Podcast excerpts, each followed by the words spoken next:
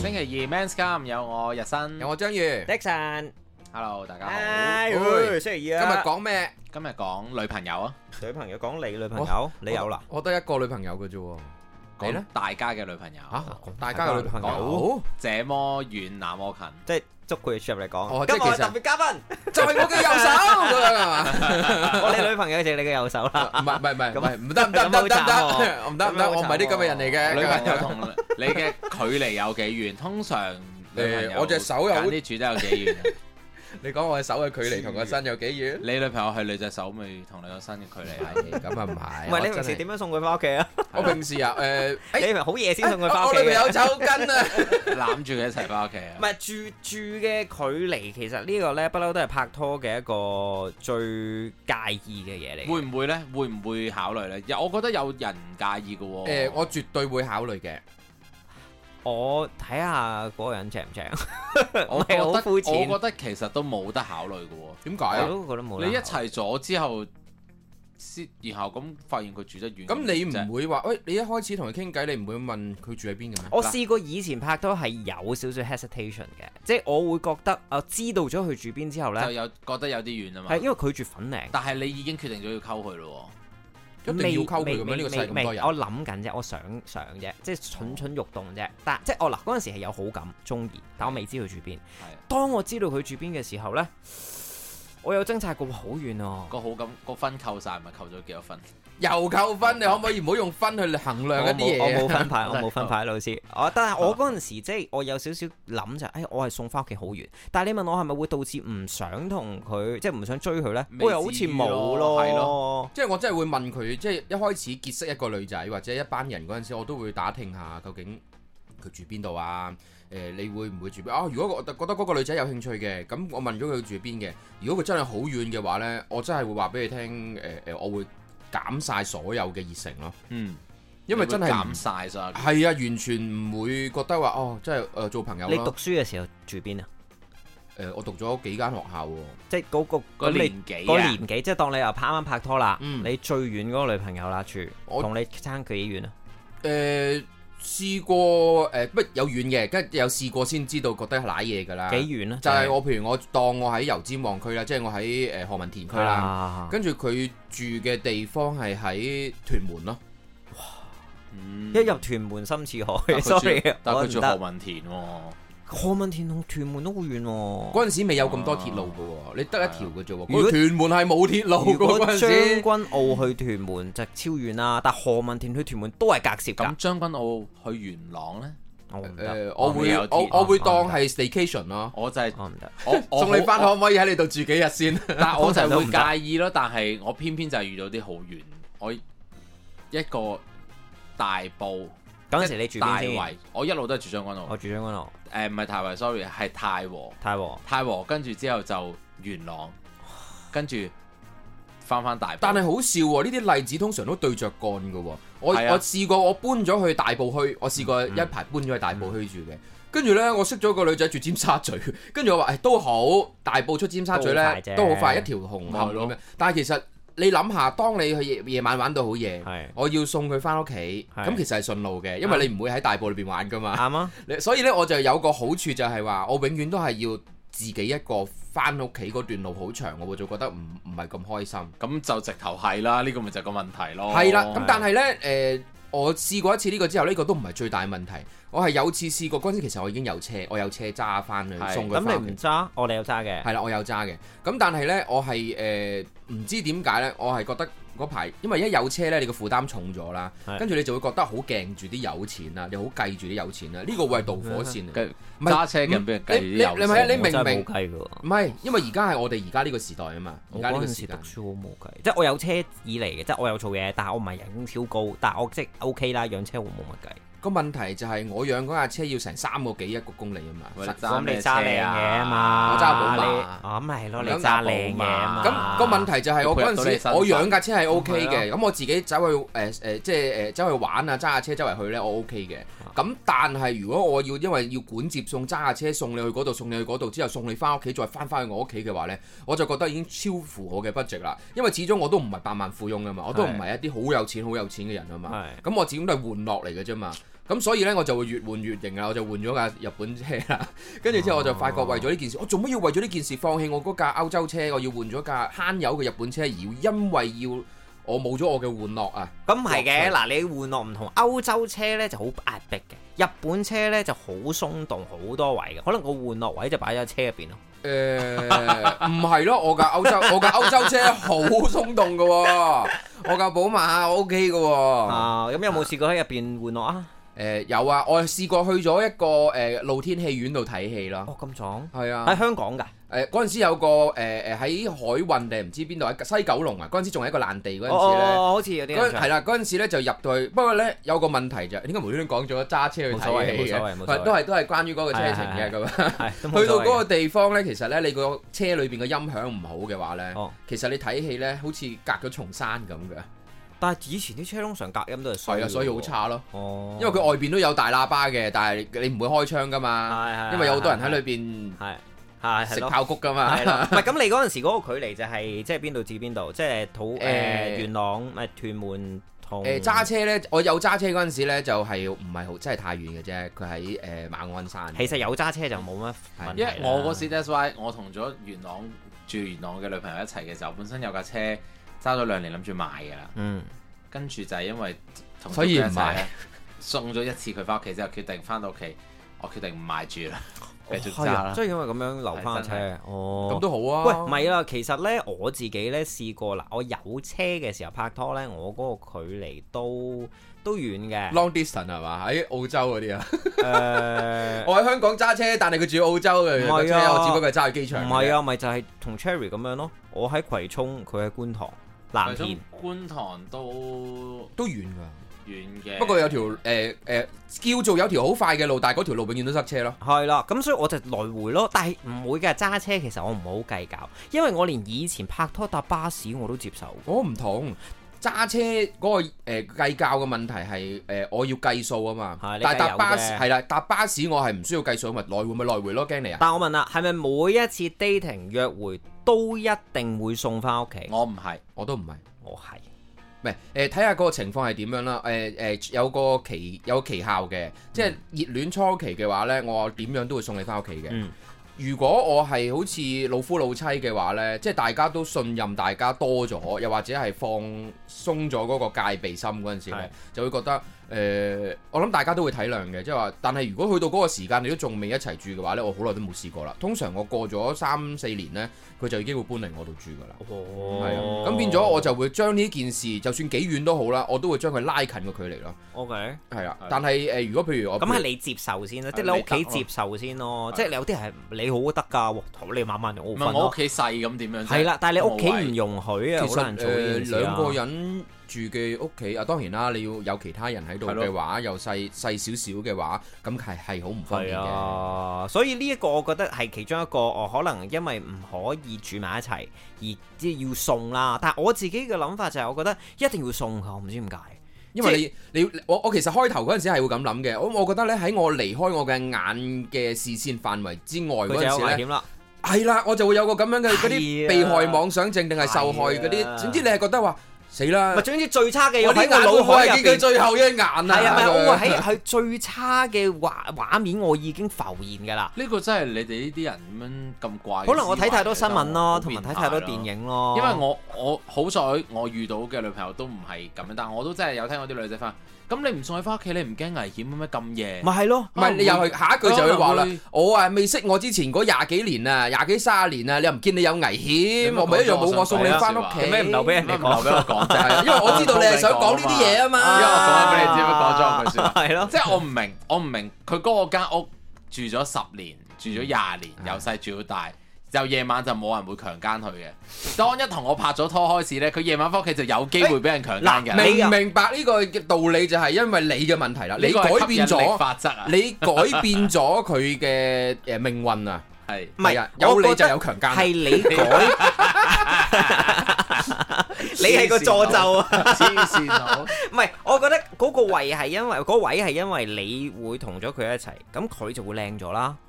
即係你拍拖嘛，拍拖你有愛情，你個人都會執得正啲啦。好啦，咁當你覺得佢正嘅時候，你個人就會點樣好 alert，你會覺得身邊好多人呢都會及佢嘅，或者對佢有興趣嘅。咁你嗰個產生嗰個嘅諗法就會，哎呀，我一定有危險㗎。佢冇我喺側邊呢，佢就會有危險㗎啦。我我要保護佢，我出現係我保護佢。雖然我有佢嘅諗法，但係我冇佢咁嚴重。係咁，可能我誇張咗啦，但係我會咁諗啦，即係我所以我就會覺得唔得，我每一次都要送。 喂，你估唔到嘅喎，好啦，我當唔係色狼啦，當未必去到咁嚴重或者強姦咁樣啦，可能係反車、危險、爆炸、咁樣仲有人打唔劫做，乜咁強咁樣你送，咁樣你唔送佢係翻啊，屋企即就係我冇意思用㗎。未去到未去到佢講嗰如樣果係咁樣啊，係你送佢翻屋企都冇用嘅，反可車能你都係反車一齊嗱死可能我啫嘛遇到原來喂，嗱，一齊死呢個 terms 係好重 要，一齊死咧係好壯烈同呢埋個就好。我又未唔去到咁樣，唔係啦我未去到係，即係咁樣我我講真，有時真係如果你遇到一啲意外，譬如誒誒、呃呃我要搭飛機，咁我哋兩個人坐埋同一架飛機，如果有啲咩事嘅話，我哋攬住一齊死，其實都係好好好凄美嘅一件事。誒，你講呢件事梗係啦， 係啦，真係咁但係如果你去到一個情況就係話但係你坐巴士喎係啦 我我 坐送巴士我送我送佢機，跟住佢有事喎，咁我個心裏就會過意唔去啦。即係我感覺上我就一定要陪佢一齊去，一齊去做呢樣嘢。咁呢個心態我都有嘅係，但係呢，我我會從現實中抽離一抽離先咧，就係我自己諗下嗯，其實呢啲事呢，誒有百分比即係個 percentage 唔係好高嘅。係咁如果係有事嘅話呢，其實都控制唔到啊。咁我就開始放寬自己啦，嗯就係開始慢慢將我同個女朋友嘅距離就拉近啦。哦咁變咗我就會用第二啲方法去將佢距離拉近，就唔係話我送唔送佢咯，哦即係話喂你嚟我度住咯，即係我會咁樣咯，直情係將你搬晒啲嘢過嚟。咁好啦，或咁者唔係晚晚住啊嘛，佢嗰晚都唔喺呢度住咧，咁你送唔送啊？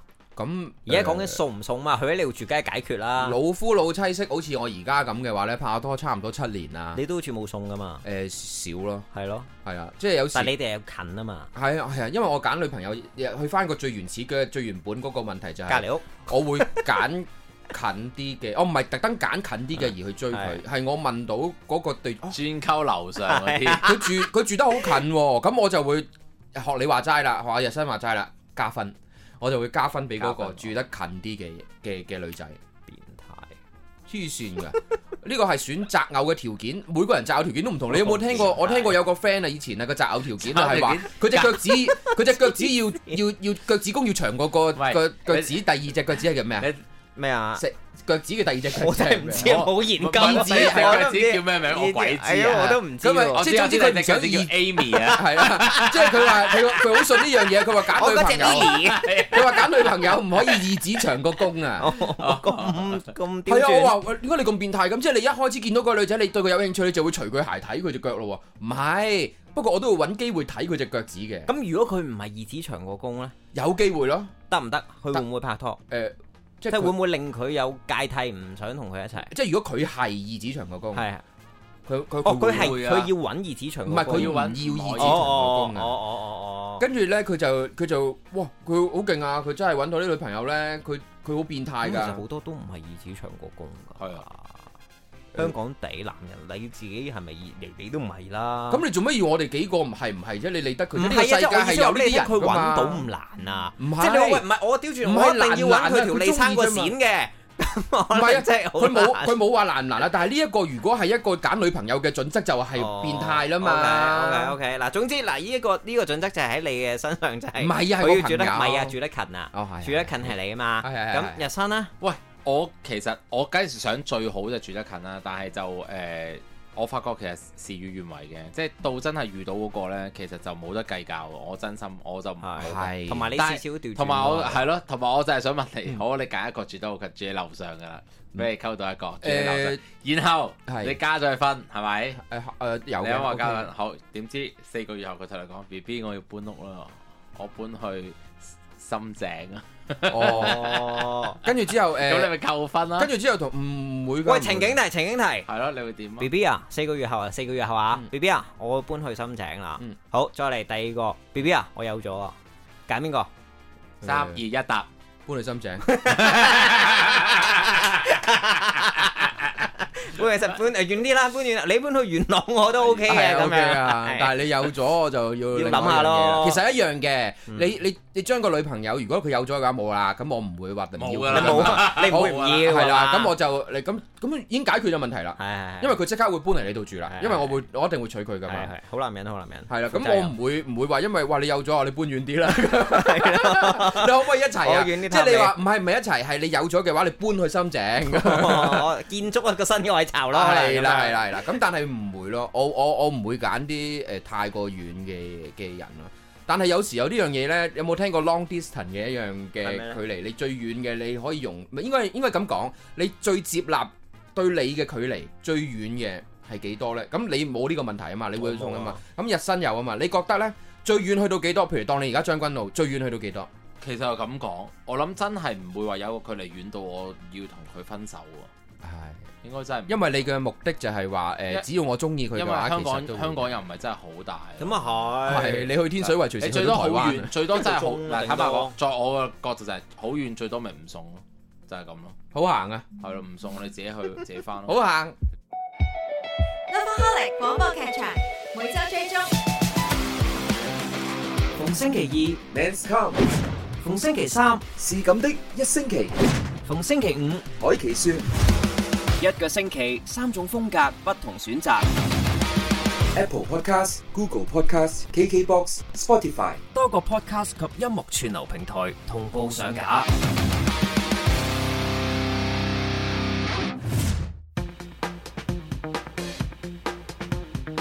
嗱，送唔送呢一個嘅問題呢？其實喺我嘅世界呢，我會覺得送係必然啦。但係呢，我都會有時有少少覺得，唉，我送你，但係我又住咁遠，即係有啲位我都會究覺竟得有有冇少少人唔唔平係？啊衡我想問下有冇人咧係覺得話個女朋友送個男朋友嘅咧？即係有有啊有我有 friend 真係咁樣噶，我有 friend 真係個女朋友嗱，首先佢哋係誒平時出入都中意搭的士嘅，啊，兜埋佢係啦，佢男朋友就會成日講兜埋，兜埋我啊，兜埋我遠嘅喎，嗱講緊個遠呢，唔係真係超級遠，即係可能美孚同荃灣，咁但係可能去完旺角玩，個女朋友即就係個住男朋友住荃灣，個男朋友住荃灣，黐線㗎女朋友住美孚，喂冇可能啊嘅呢件係咯，咁又好奇係啦，喎咁但係呢，個男朋友就成日都會話啊我好攰啊，我聽日翻早啊，你聽日翻晏，不如兜我先啦，嚇咁咯，咁點解唔俾個女朋友翻屋企先？你自己翻去啊？咁個女朋友又 OK 喎。唔係，但係個女朋友 OK 咯，係咯，你唔係啊，但係個因為咁啊其實呢啲情況就係個女朋友 O K 咪得咯，咁啊但係個女男朋友就係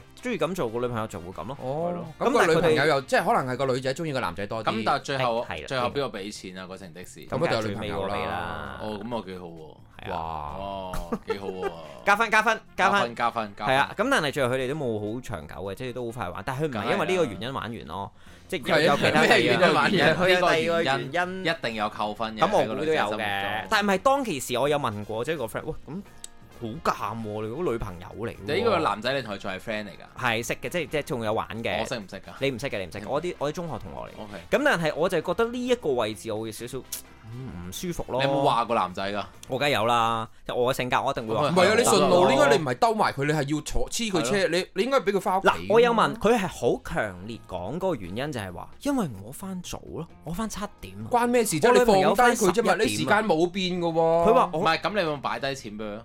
嗱，我覺得嗱嗱，咁我其實佢就話唔係成日都係嗰個女仔俾嘅，有時佢都會擺低。嗱，我覺得我覺得咁嘅。如果真係咁嘅 situation，如果個男仔俾錢，我覺得 OK 嘅，係真心。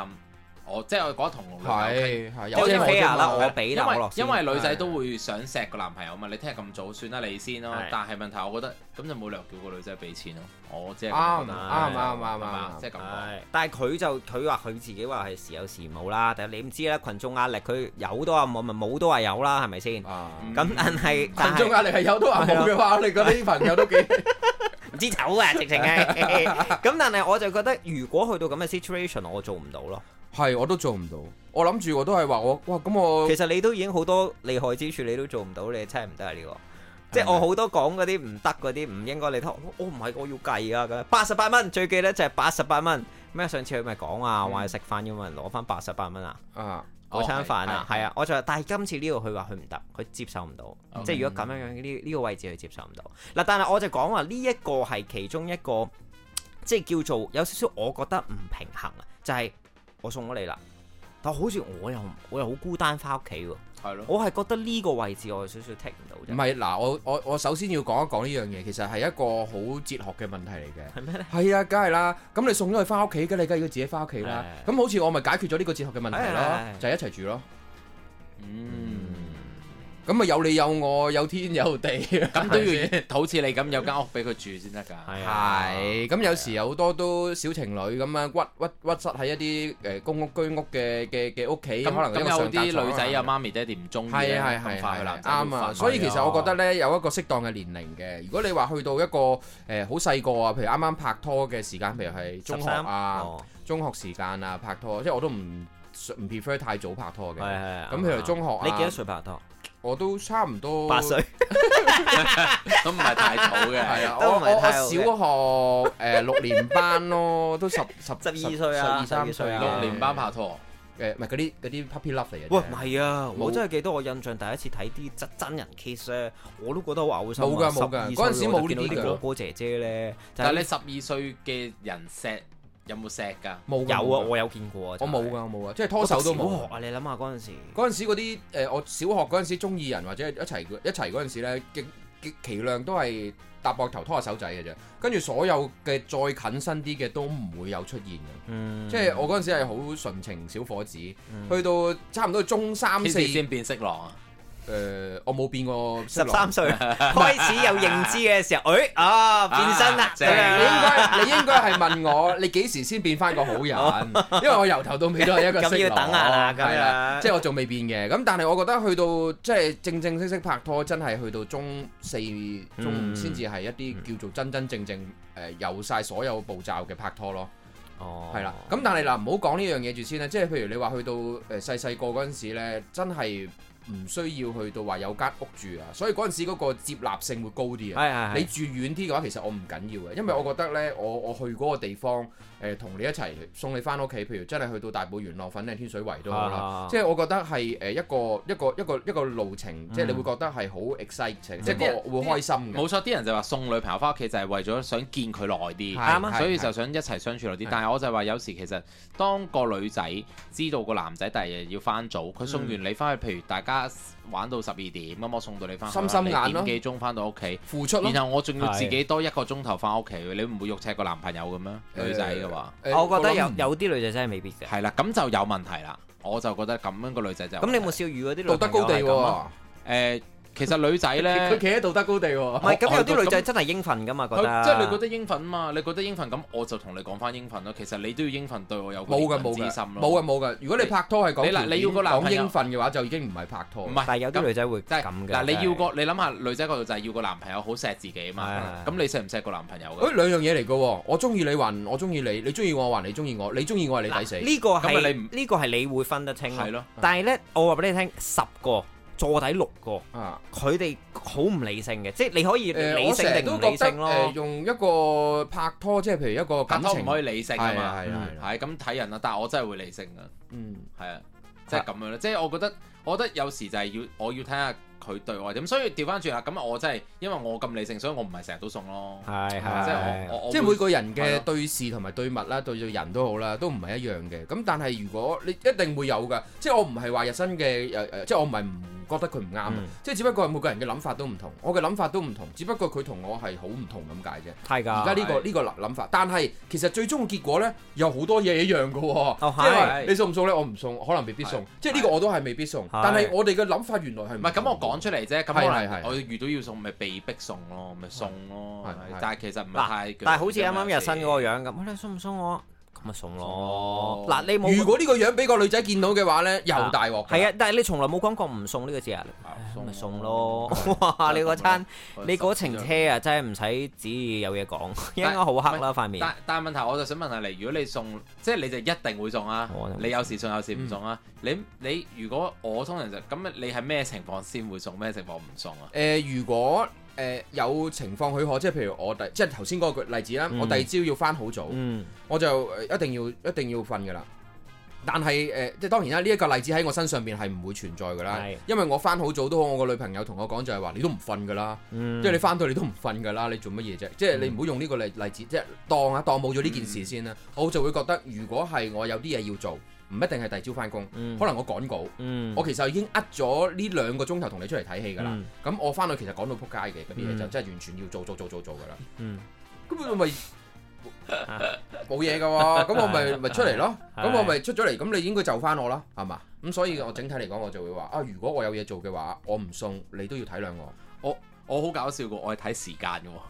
如果咧早十二咧，點唔得，誒早，你覺得早係送定早係應該唔送？唔早就送咯唔。係佢嘅心態應該唔同啊，早早係應該唔送啊，唔係因為你安全啊嘛。係，我就係否定咗安全呢一 part，所以哦我覺得咧佢都冇，介意我唔會覺得夜啲就嘅冇咁安全。我覺得早咧我就送，因為早咧我送完你翻屋企，我仲有我都車仲翻屋企早啊嘛係係啦。如果夜咧我就唔送啦，你翻去啦，我係都咯我翻去啦，我就幫佢 call 架車咁樣咪得咯。誒大個啲都會。以前冇啊嘛，以前冇乜，以前年代冇讀 call 書點車嘛樣讀幫書佢冇 call 得架車 call 啊？好有錢啊巴士嘅啫嘛啦，即係搭巴士就搭地鐵咪就咯，係咯。你二揀一。因為我我入完大埔，的士我都仲冇啊嗯冇係啊我仲記得大埔我仲要搭七廿四 X 去九龍灣，再轉翻 van 仔翻將軍澳哦哇！咁樣噶對唔嘛。住啊，我細個嗰陣時我係都係佢有錢啊元嘛，元朗就真係最慘啊！你有錢人嘛，我哋咪元朗真係最慘。我喺元朗係直情冇車，因為大埔都有架七廿四 X 去九龍，我一到九龍灣我就有通宵 van，係咁我就覺得都 OK 嘅。但係元朗係冇車去九龍灣或者觀塘喎，搞唔掂。元朗所以嗱，反而咧，當你送咗另一半之後，女仔翻屋企咧，如果個女仔同你講翻一句，即係嗱，我都知回程啦，係男士聽到都會覺得，哦，其實我回程唔悶嘅咩？你覺得，即係你覺得我回程冇危險？但係如果個女仔翻到屋企嘅時候同你講一句，誒、你要小心啊，你去到邊度要話聲俾我知，我擔心你，誒、你個人會鋸好多。即係你會因為即係佢 sweet 啲咯會擔心翻你轉頭係，但係有啲唔係噶嘛，即係總有機會拍過拖就係個女仔分咗咯嗯得啦，係啊，或者誒我沖涼先啦，你翻屋企先講話俾我知啦哦係啊咁。哦跟住第二朝先應你咧，就係啦哦我琴晚瞓咗咯。係啊，呢啲係最嬲咁嘅。就好少嬲我就唔會嬲有啲嘅人，但係我咁樣覺得誒真係會好似瞓新話齋瞓咗未必咯，但係係佢唔會好 care 我你通翻常屋企驚咧唔，緊我翻屋企張你我我咯。會同佢講，咁你同我講電話，我都會嗱都會我都我我會都有我都有係試過，講譬如送講去好遠嘅女仔啦，送佢翻屋企啦，其實又唔係話一定要拍拖嘅，咁有時 gentleman 都會送嘅，即係當嚇我會㗎。啊嗱我會㗎呢個都係一個值得討論嘅話題。唔係你未有女朋友嘅，未有女朋友嘅嗱，就如果唔係想溝或者唔係女朋友，我絕對好冇 friend 可啦，能會我送會佢翻屋㗎企，，我我會 friend 都送唔會㗎，唔會。唔係我有誒揸車我就會願意咯， 揸冇揸車車唔好我理啦唔送咯，揸車唔好冇講揸啦車我唔叫送係啊兜係啦。埋算啦即。係我講緊誒嗰個遠嘅距離，唔係唔順路嘅遠，我真係要順路嘅，係啦，就都要順路嘅，即係好似譬如我我譬哦。如咁當我又會喎，即係當我係住將軍澳，係誒佢住喺觀塘，係咁我哋而家喺荃灣食完嗯飯，咁我個情況我唔同佢唔熟嘅，但你係同我我一齊搭 van 仔到觀塘，跟住但係佢係喺行返屋企誒我唔係我我通常都搭的士嘅，要，唉，你唔好計搭的士同埋揸車我都話，咁啊我你都淨係係搭送的佢啊士送俾人哋翻翻屋屋企企啫。嘅，唔係因為嗰個情況你都我係要兜㗎唔嘛，係如果我搭的士我都會送 friend，全而部都會家係送兩個 situation，係啊即係若果你係要搭巴士或者徒步嘅，係啦你就唔會送啦，你真係翻屋企哦係啊翻屋企啦。啊係係不過你話 gentleman，我經過車埋你啦，一咁定冇樣問題哦咁一定冇問我題。早幾日咁先樣啊送完個可以 friend 翻屋企。有冇嘢㗎？如果搭的士揸車唔計嘅， 冇佢冇講啊唔佢冇準講計。哦，OK，佢冇好講有冇嘢啊，有佢啦。好好好即係你搭的士同埋揸車，係啊係你要送人翻屋企有幾難啫？唔係難唔難嘅問題啊，係個心啊。會唔會會唔會？你個心啊嘛，而家係講緊送翻屋企呢個過程啊唔嘛。係如果送翻屋企有揸車或者搭的士而順路嘅，絕對送一唔百。係，我想問，如果你冇的士、冇揸車、啊坐巴士，嗰個女仔超索超得，但係你冇拍拖，送唔送新式？送，唔送。我冇拍拖喎，啊，呢個唔係對比超十咪等呢個先對比如果我係想溝佢，我會送啊唔咯。係咯，識㗎，新式第一日低所以温咁我幾第靚一日已嘅，經索想溝佢想係索地嘅，索索溝地佢，即係嘅。譬如我頭先同你講咁，已經係想溝㗎啦，咁咪會送咯。係啊，即係個問題就係話，哇！你頭先講到咁條件咁唔好，係，如果你嗰個我都送嘅，係咯咪你就係咯講過我都係送咯，，咁你就會溝即咯。係如果條件咁好，我第一日識佢，佢又佢又唔介意喎，係咯，咁我梗係送㗎。㗎，係咯。係我行到上太平山頂嗰度送 因為呢㗎。個呢個呢個係加分環節嚟㗎嘛，啱係啱啊，加唔分係環節首要條件係我冇拍拖啊嘛，啱。係咯。翻到得樓啦下，得啦翻到樓下嗱，翻到樓下，你冇拍拖啦，真係冇拍係知拖道，放送到佢屋企樓下，得啦，送到我呢度得啦，我男朋友喺上面啦，我安全。啊我咪 OK 咯，OK 咯，好啊好啊好啊，跟住我就話有冇後你悔？我唔係，我會直接問你你話你冇拍拖嘅，我冇講啊，我冇講，街我頭成騙成案我成條路我都冇講過，我冇講過。頭先哦跟住我會即刻喺佢面前 call 車 咯，我搭巴士送佢翻嚟噶嘛，我即刻搭的士走啦。我 話誒得㗎，你上去啦，我而家 call 車啊。誒頭先翻嚟點解咁戇居嘅？點解唔唔搭車嘅？咁你慢慢等啦，多謝你。好啦，拜拜拜拜拜拜拜拜。啊呢頭附近有冇啲咩明星？我想去影下相 先。嗱，咁所以咧呢個就係個問題，就係、讀書時間同出咗嚟做嘢係唔同係嘅。讀書時候先有頭先咁樣多考量。其實如果出咗嚟做嘢，好似你咁即係揸車或者甚至好似你咁係成日搭的士嘅，嗯根本就唔會 care。咁當然啦，又咁講，我應該我覺得我哋下一節係可以討論一樣嘢咧，就係、咩咧？當你女朋友嚟你屋企食完飯，如果佢住元朗，你住將軍澳，佢嚟你屋企食完飯，由佢翻屋企，你會唔會送佢翻屋企？哦，誒應該講呢呢個先係一個值得考慮嘅方，好你都會送嘅。嗯，我諗諗先，轉頭話你知。 Lovaholic 廣播劇場每周追蹤逢星期 Men's Come 二、逢星期三、是咁的一星期，逢星期五，海奇說一個星期三種風格，不同選擇。 Apple Podcast、Google Podcast、KKBox、Spotify。多個 podcast 及音樂串流平台同步上架。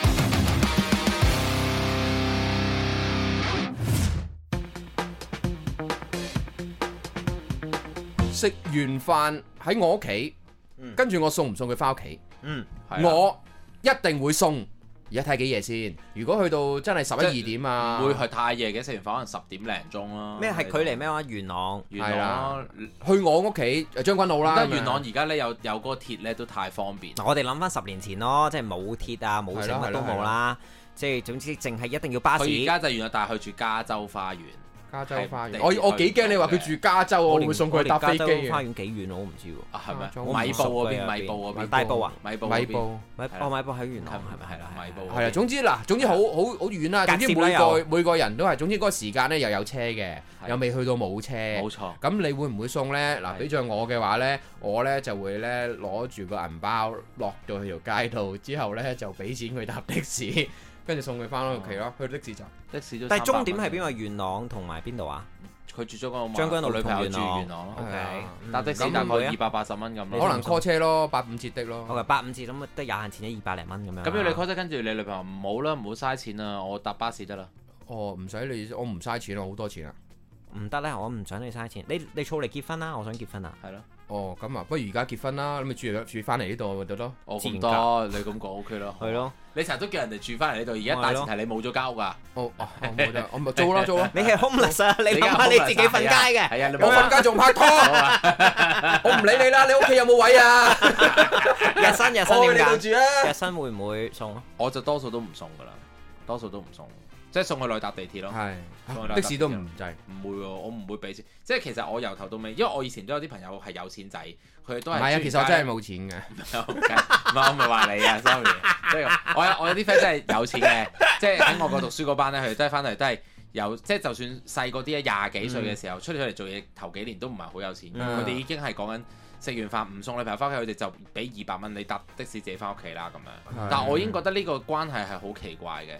咁點解你要俾二百蚊佢，然後佢你嗱送佢翻你屋咪住企，先先俾錢俾誒，佢搭的士翻屋企啊？我我想講一個事例係我自己嘅。我呢有時呢，譬如我落咗去送佢去搭的士啦，係即係誒當當唔係好遠嘅距離，即係係我女朋友啦，我係會上埋的士一齊來回咯，我翻嚟，即係我會。哦，咁你近可以。係啦，即係我我有時會咁樣送嘅近，但係咁樣算唔算係冇誠意呢？咁樣咁我唔會。咁都還好啊，你俾錢咁還包司機係啦喎。係啦，你你係咪咁話，係但係我個司機好開心添接受唔到我係咯接受唔到係話我俾車搭的，咁佢要搭的士，佢咪自己搭的士咪得？點解你俾錢佢搭的士？咩咩玩法咧？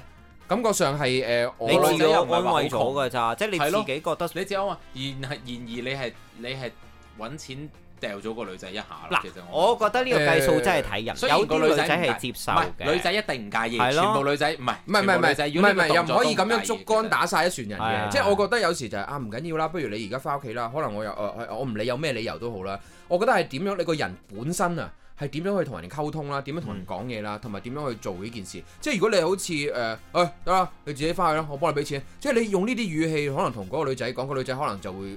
就算佢冇咁諗都好啦，我聽完呢句嘢我都覺得點啊？你當我係咩啊？嗯，其實咧都唔會，佢都嗯冇所謂。好，你幫唔我俾係 㗎，錢有嘅，其實都有嘅我覺得咧，而家有 Uber 就好啲啦。嗯嗱，就冇呢個 concept 就話係因為我幫你叫你喎上車就得啦，係上水車啊的落車士。咧，我話俾你知，的士呢件事我真係覺得有啲怪嘅。哦，但係的士加入咗 Uber 行列啦。咁我 OK 唔係啊，冇事但係啊係咯，即係冇事係啦啊。即係咁講唔咯。係，但係嗱，你問我我自己呢，我一定要送。嗱，都係頭先我同你講個情景問題，我個腦海入邊反你太多嘢啦。哇屋你企嚟你屋買企食布喎飯你都要翻去啊？唔係啊，佢大嚟自然環境喎，我冇睇過。如果我喺將軍澳， 佢住米埔，我飛去去，我佢喺米埔住啦，當我喺將軍澳啦，佢過嚟我度食飯，哇，好啦，食到十點幾啦，哇，佢翻去嗰程路唔危險啊，女仔又喎、係米埔 喎、喂，你嗰程巴士唔好話遇到變態米埔佬咁好啦啦。，如果你女朋友同你講誒 B B 啊，我陣間搭的士翻屋企啦， O K，你都我會送。的士我就可以，因為你就的可以啊士係一程，因為我講緊嗰個係個我要轉明車，佢要轉車嘅要等，問題係啊啊要喺度街度暴露。係啦咁如果如果個女仔係咁，咪即係有啲壓力咯。哇！我又唔想你送，咁即係我一定要搭的士你先唔送啦。嗱，咁或者我有另一個選擇啦，係我搭的士咯，我送你，我同你搭巴士轉地鐵，咪成成送到你翻去搭輕鐵，我轉再到搭的翻屋士企，返嚟但我再搭的士翻屋企。嗱，咁我都 OK 啊。跟住你將個波拋俾個女仔，女仔就話啦：誒嚇，咁你咪好破費咯唔。破費點會真係送到你翻屋企開心啊好破費唔會。唔會我覺得你冇得你冇得 say no OK OK OK，咁我啊行住傾啦，好嘛？咁樣啊咁我就一定要送咯。我覺得係係一個需要送，就係保安全。如果晚晚都係咁咧，嗱，咁晚晚都係咁，咁就係窄啲嘅，因為即係嗱。最多揾到嘢佢唔唔送係，因為因為晚晚都送咧，我真係會山窮水盡。我送到你一個咁月，如果如果真啊係咁樣咧，唉佢晚晚都走嚟黐餐喺你屋企食，一放工喺觀塘放工，翻到嚟呢度，係你上嚟將將軍澳食飯哦，，我哋今我哋屋企咧，誒逢誒間唔時就絕食噶啦。咁所以咧，我屋企今晚停電啦。係啊，所以咧就嚟唔到啦。啊，樣咯咁你對佢都唔係好中意啫喎，佢真係想黐住如你喎果嗰。條女真係咁樣逼巴我咧，應該都唔會一齊好耐。就係咯， 係啊，如果你咁刁鑽，你晚晚嗰個 都要根本嚟就。唔係女朋友，嗰個又根本食就係又章唔魚嚟係嘅。又食又拎又立的要搭的士咁樣，哇！我真係唔會同你好我我耐冇話咯要搭的士啊，你送我翻，我同你一齊捱巴士同埋嗌嗌講搭船都好啦。如如如果我頭先都同你講，其實點樣令到我會舒服啲呢？就係、但係你會明，即係我自己回程係得一個人噶嘛，你會講一啲好 sweet 嘅説話，哇！我陪你啊，我咩咩我咩，一路同你咁講電話咯我就會舒服啊嘛，一路同你係咪。講電話但啦，係如果你咁樣，你見到我晚晚都咁搭的士翻屋企，你都 O K 咧，即係你其實冇企喺我位諗咯，唔係我會同你一路講電話咯，我真係好想見到你咯。係咪啱啊啊？你係冇企我個位諗我咪咯就係咁。講咯其實啊，章魚啊，如果你遇到一個咁嘅女仔，你都要清醒啲唔啊。係啊，佢遇到咩女仔，佢一定唔要啦。咪就係啦佢而家講好大聲啫，你講好大唔聲係啊！我而家係情景題去刁難佢啫嘛。日新，你唔好咁樣諗啦。我想話俾你聽咧，我絕對係嗰個 唔會送佢翻屋企，日日都嚟嘅話，我第一句、第二日我已經話：喂，你屋企冇飯食嘅咩？即係我已經咁問佢㗎啦。咁唔係，咁因為咧嗱，其實我覺得食飯有時一回事啦。嗯咁、但係譬如如果真係有時我只係覺得嗰個距離其實真係太遠，你真係冇嗰個冇嗰、個除咗錢。就係呢，一係你揾錢買時間啦，但啊係有啲地方冇啊，譬如你女朋友住住長洲啦，係，誒，嗱我啱啱就想講呢個 case 到咯。家到家，我要咧啊到曾家經咧 聽過有個聽眾咧打電話嚟咧去即係電台嘅時候啊啊，佢就講話啊最遠嘅距離係點咧？佢堅勁喎住平洲，啊跟住個另一半咧係住屯門，啊，唔係好遠㗎嘛？咩唔遠啊？喺地圖，上係攬佢搭到到㗎喎中環啫嘛，佢搭到中環再要轉車再入去屯門喎，講緊係二十年前喎。我攞架間尺好近啫嘛，嗰度。係係咁，你縮細啲仲近啦，近咗好多添。你揸直升機仲快，但係我真就係話，㗎！如果我第日有錢嘅話咧，我都唔會買直升機。但係我有問過佢 送唔送啊？佢送咯，佢送佢送，係佢真係送，唔同係埋日咧日。係咁，你送唔送先？點日咁日我諗佢又唔送我成日 dạ. 都喺度講話你都係話對方會為你但諗噶但係係嘛。二九起嚟嘅話，你就我真係冇我用我要問翻你，咁你覺得米埔好危險啦？係啊係啊咁我阿係啊包如果同你瞓一覺，第二朝仲起危身，險朝啊早十點翻米埔會唔會安全啲？你可以梗係啦，梗係啦，朝早冇問題，朝早唔使送。朝早冇拆 sorry，嘅朝早唔使送，朝早唔使。朝早多人啊，唔係有冇拆嘅問題啊米煲嚟嘅，朝早都冇乜而人係夜晚，嘅喎即係你唔好講米埔啊，你可能講啲靜啲嘅地方啦，好冇？咁我哋講靜啲嘅地方，可能喂你，如果你行過觀塘，夜晚你行入去工廠大廈，靜唔靜啊？誒靜。我記翻起一朝早靜唔靜我啊？記翻起一件事嘈好多人啊嘛，我咁記咪翻安起全咯。我記翻一件事，我以前有個女女朋友係拍咗兩個月度啦，嗯係短拖嚟嘅，嗯佢住喺赤柱。係我真係每晚呢，我喺誒誒，因為我哋都會平時啊都會去銅鑼灣多，咁我哋呢就喺銅鑼灣搭一架車呢，直接可以翻到去赤柱嗰度。係咁但係咧，誒誒誒，呃跟住之後咧，我哋就開頭仲好放心嘅，但係自此有一次聽到，即係其實嗰兩個月之內啫，呃嗯有誒、識咗佢，即係同佢一齊咗誒三四日之後咧，跟住佢話俾我聽呢，佢拍條片喺屋企樓下，即係我哋我冇送佢翻屋企啦，有賊，唔係唔係唔係有賊，佢一路誒、呃即係 FaceTime 咁樣啦，跟住一路行翻屋企，一路因為安全啲啊嘛，咁、啊一路咳一路傾一路講，跟住我見佢嗰個地方呢，勁大風啦，直情係成個人即係咁樣吹氣啊吹走咗。跟住我出街，我自嗰嘢之後呢，我就誒、呃一同佢去銅鑼灣，即係食食完飯，即係佢放工冇嘢啦，咁即係譬如去到十點零啊，我就送佢翻屋企，一定要諗住一定要送佢翻，因為我真係驚驚，即係真係見到嗯最後一佢面，有危險啊！哦，你明唔？明啊？哇！我嗰度好食風，好大風喎、即係佢喺赤柱嗰度真係吹走咗佢喎。哦，跟住之後，我感覺上係佢唔係做戲啊，因為我係係真身去到嘅話，我都吹走，係即係我都吹氣係咗係係。跟住我話：哇！呢、個地方係咪人住㗎？ 跟住咁樣吹，但係佢真係喺嗰度住啊嘛。所以我就係覺得呢個咧就係個安全問題啦。你要同我講日頭夜晚係真係有分別，sorry。喺日頭我都係嘅咁大感官風嘅，喺我感官入邊都係，咁你如果係咁，你每晚都叫佢喺呢度瞓一覺，第二朝先翻屋企。咁唔即係以前拍拖唔係話得啊得噶嘛，嗯係咯，即係叫佢住，唔係話可以可以嘛，即係有時屋企人你都要諗噶嘛，即係你可以隨意咁樣翻屋企嘅咩？讀書邊度得嘅啫？讀書更加唔得啦。啊如果你有小朋友，你可唔可以爸爸今晚我女朋友喺度瞓，你得唔得？你 OK 個，咁如果你個女爸爸今晚我男朋友喺度瞓 得唔得？呢個難啲都得咯。嘅係咪有分別唔同爸係，爸我瞓啊試過，我試過你男朋友喺試過我有試過喺女小學時間，唔係唔係你男朋友同爸爸瞓啊？唔係。哇，好真係正啊！你同㗎，真媽咪係啊，瞓啊？唔係啊，你同媽咪瞓啊？唔係啊，真係係㗎咯。咁樣，我我細個嗰陣時咧，去咗人哋屋企啦，佢係女仔屋企嚟係啊嘅。跟住之後咧係係咪誒女朋友？係咪女朋友先？誒係一齊嘅，即係佢個阿咩阿鬼咩媽叫係一齊係一齊啫？係女朋友啊，即係一齊哦嘅。跟住之後，總之但係係咪佢係阿爸咪媽係一齊啫？